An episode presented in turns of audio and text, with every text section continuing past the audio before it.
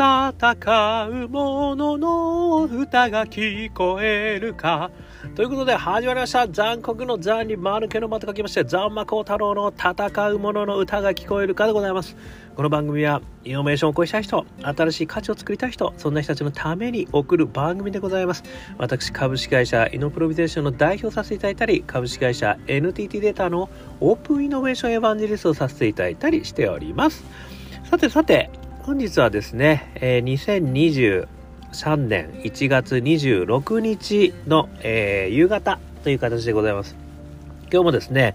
ちょっと外出の用がありまして、その先でですね、あの、ボックスをお借りしまして、そこでまたお話しすると、ボックスって本当に便利だな、ね、というふうに思います。素晴らしい世の中になってまいりました。ということで今日はですね、あのまた糸井重里さんのお言葉をですねちょっとまたご紹介させていただきながらちょっとお話しさせていただきたいというふうに思ってます。糸井重里さん本当に素敵な言葉ですね。たくさんあるんですよね。本当感動いたします。今日ですね私が感動した言葉これです。なんだか知らないけどいやんって言っていい。ですねこれね。なんだか知らないけどいやんって言っていい。これはですね、噛み締められますね、この言葉。なんだか知らないけど、違反。で、言っていいんだよっていうね、これまたや、糸井重里さんの優しさがですね、すごい感じられる、あの、言葉だなーって私は思ったんですよね。あのー、これはですね、書籍のボールのような言葉。えー、糸井重里さんの本で東京糸井重里事務所さん発行2012年5月8日の本にですねこれ書いてあるんですよねこれね。確かにね私も本当そういうことたくさんありますよね。なんかわかんないけどちょっとなんか嫌な感じすんだこれ。なのですいませんみたいな。でもこれってすいませんってお断りしますって言いにくいことってたくさんあるんですよね。だから思わず、で、何な、なんか気にならないの？とか、なんかこう詰められるとですね、いや、うん、そういうわけじゃないんで、うん、まあわかりました。とりあえず、はいって言っちゃうっていう。口が入って言っちゃうってことがですね、結構あるのが私なんですよね、これね。皆さんやらないでくださいね、私ね。なのでですね、これなんだか知らないけど、いやんって言っていいんだよと。だからその理由、ちょっとね、理由、何なの？理由、あるんだったら理由言えよとかって言われちゃって、いや、理由はね、特に、だないんだったらいいよね。じゃあちょっとお願いとかって言われちゃって、はあ、みたいな感じのことがですね、私結構思い当たっちゃうんですよね。だから、でもそんな時にね、この言葉を思い出して、なんだか知らないけど嫌って言ってって、あの、糸井さん言ってたら、いや、ごめんなさい。なんだか知らないけど嫌なんですよ。すいませんっつって、ピューみたいな感じで逃げてもいいんだよっていうね。これは素晴らしいなというふうに思うんですよね。で、私ですね、これがすごく好きな理由をですね、ちょっと3つ、えー、簡単に挙げてみました。1つ目、えー、大好きパッションの裏返しですね。私はあのね、このイノベーションの世界においてはパッションすごく大事だと。まあ、パッション3つのフレームって言って、ああの、イノベーター3つのフレームの中で1個目がパッション、2つ目が仲間、そして3つ目が、えー、大義という話をですね、させていただいてるんですけど、あの、その中でもですね、やっぱりこのパッションっていうすごい最初大事だと、もうこう、抑えられない気持ちですよね。で、そのパッションも、あの、情熱のポートフォリオでは4証言に分けていて、あの、大好きパッションだったり、えー、リタパッション、人のために何かしたい。それから個性をつなぎたい。個性的でありたい、個性派パッション。そして、あの、成長パッション。ね、こんな自分から抜け出したいとか、いろいろあるよって話させていただいてるんですけど、この中のですね、4証言の大好きパッション。これは、あの、内向きなんだけど、すごくポジティブな気持ち。っていうふうに言ってるんですよね。で、これに関して言うと、私がアカペラも好きなのは、なんでアカペラ好きなんですかって言われても理由ないんですよ。なんで歌好きなんですかって言われても理由ないんですよ。なんでオープンイノベーションやってるんですかって言われても理由ないんですよ。もうね、好きでしょうがないんですよね。ということがやっぱりこう大好きの中にはあるんじゃないかと私は思っていて理由がないけど好きってことはやっぱあるよなと。でそれのね裏返しってことも実はあるんだなっていうのをねちょっと今回感じたんですよね。つまりあの情熱のポートフォリオの反対側にあるものですね。あの パラレルワールドじゃないですけど反対側にあるもの。で大嫌いパッション。っていうのもね、いや、なんだか理由わかんないけど、ほんとちょっと嫌。なんか嫌みたいな。ね、あの、鳩がなんかすごく、なんかわかんないけど嫌みたいなとか、なんかあるじゃないですか。なんか、ああいう、で、ちょっとごめんなさい。鳩好きの方にはちょっと今失礼な発言をしたかもしれませんけども、あの、ちょっと例えがね、いいかどうかわかりませんけど、何かがすごく嫌ってことってありますよね。でもそれやっぱり理由がないってこともね、あるんですよ。この大好きだけど、理由がないのと同じように、あの、なんか嫌だってことがあるんですよね。で、それに関して理由を聞かれてもね、いやー、困るんですよね、としか言いようがない。でもね、なんか違うと思うんですよ、としか言いようがない。でもそれをやっぱり言うことはすごく大事だよっていうのがねこれ一つあると思うんですよだから大好きパッションの裏返しがあっていいんじゃないかこれが一つ目ですねそれから二つ目支配からの逃亡ですね。これあの、いろいろね、この話もしてますけども、やっぱりですね、このマウンティングされる感じもね、ちょっとなんか嫌なんですよね。あの、いや、そういうつもりじゃないのかもしれないですけど、な、なんで、なんで嫌なの？とかってこう、問い詰められるみたいな。ね、これ、あの、一緒にやるよとか言って、もしくはやってくださいよとか言われて、ね、これいいよ、いいと思いますよねとか言われて、うーん、そんなにね、いいとは思わないんだけど、なんかあんまり言っても申し訳ないかなと思いながら、でもか、この、ね、嫌いになるところもないかなと言ってるうちに、こう、どんどんどんどん、ね、なんで、なんで嫌なんですか？とか、あの、じゃったらこうだったらどうですか？とか、いろいろ問い詰められてうん、わかりました。とりあえずちょっとだけならいいですよっていう、これちょっとだけいいっていうことがね、こうやっちゃうと、どんどんハマっていくってことも、これよくあるんですよね。これね。よくこれ心理学的に言われてますよね。ハードルを下げて了解させることをどんどん積み重ねることによって、あの、なんかこう、引き込まれちゃったみたいなね、こともあって、やっぱりね、この支配からの逃亡という意味においてもですね、このなんだか知らないけど嫌んって言っていいんだと、やっぱりそのファーストステップのところすごく大事だっていうことがですね、まあね、向こうの人は別に支配しようと思ってないのかもしれないけれども、何か、あの、そういう感じになっちゃうっていうことがね、やっぱり僕としてはすごくこう問い詰められる。ね、なんかこう、そういう感じがあるんですよね。これが2つ目。それから3つ目ですね。ファストスロー。ファストスロー。言えてない。ファストスロー。これあの、書籍でね、前ね、紹介させていただいたんですけど、ダニエル・カーネマンさんのあの、書籍ね、2冊ぐらいになってる本ですけど、この、あの、ファストというこの、あの、感情っていうかその、あんまりこう正確に覚えてないんだけど、あの、意思決定の方法と、スローという意思決定の方法、2つあると。で、ファストは確か、あの、割とこう感情的なところでの、あの、いい悪いを決めるんだけど、えー、スローの方はあのもっと論理的に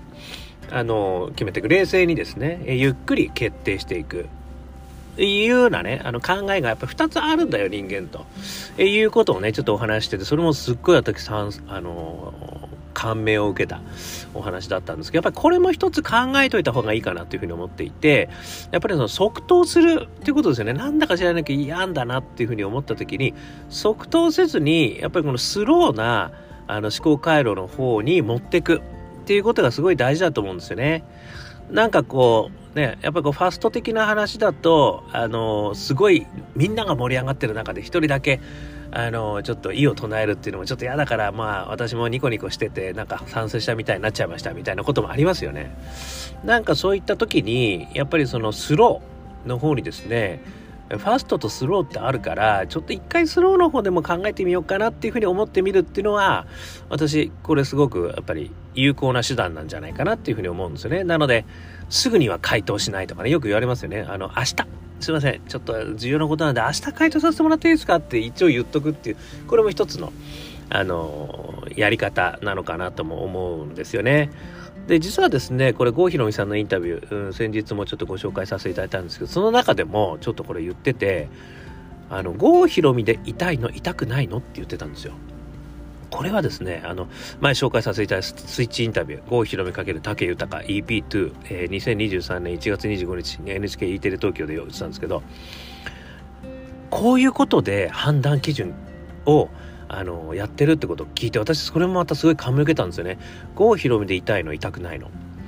でこれって何か言われた時にあの、ね、自分自身で痛いのか痛くないのかこれを了解した時に自分自身でえいられるかいられないかっていうことをあのある意味ね、考えるという意味においては、さっきのファストスローのように、ちょっと時間を置くってこともいいし、まあ、即答でね、それをこう考えて、いや、これはちょっとやっぱ自分自身とは、なんか俺とはちょっと違うんだよなと思ったら、やっぱり嫌んって言っていいっていうね。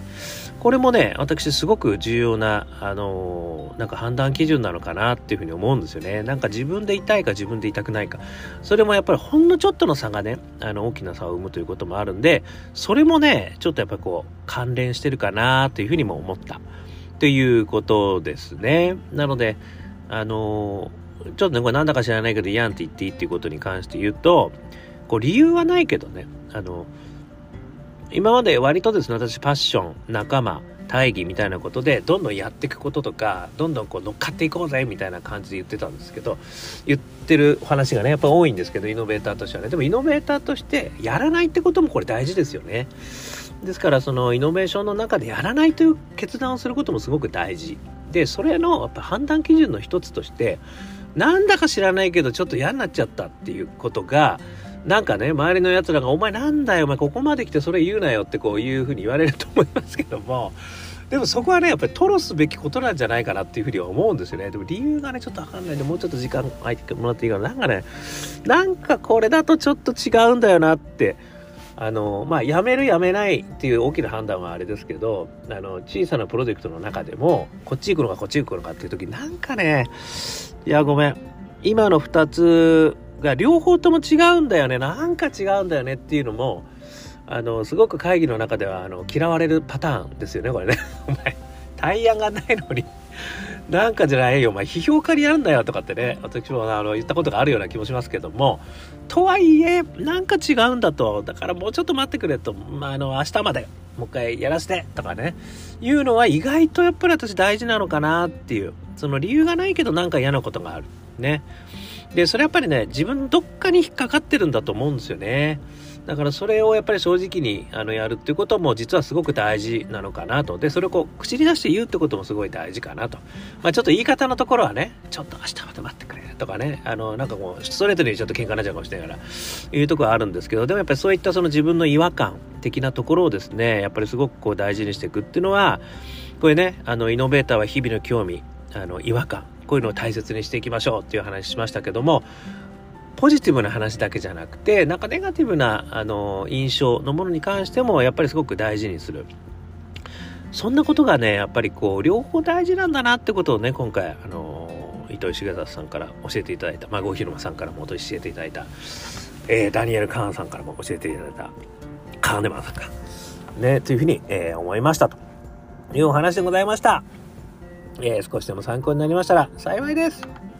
アンカー .fm 毎日話してますんで、よかったら登録してください。えー、Facebook、えー、Instagram いろいろやってますんで、よかったらコメントください。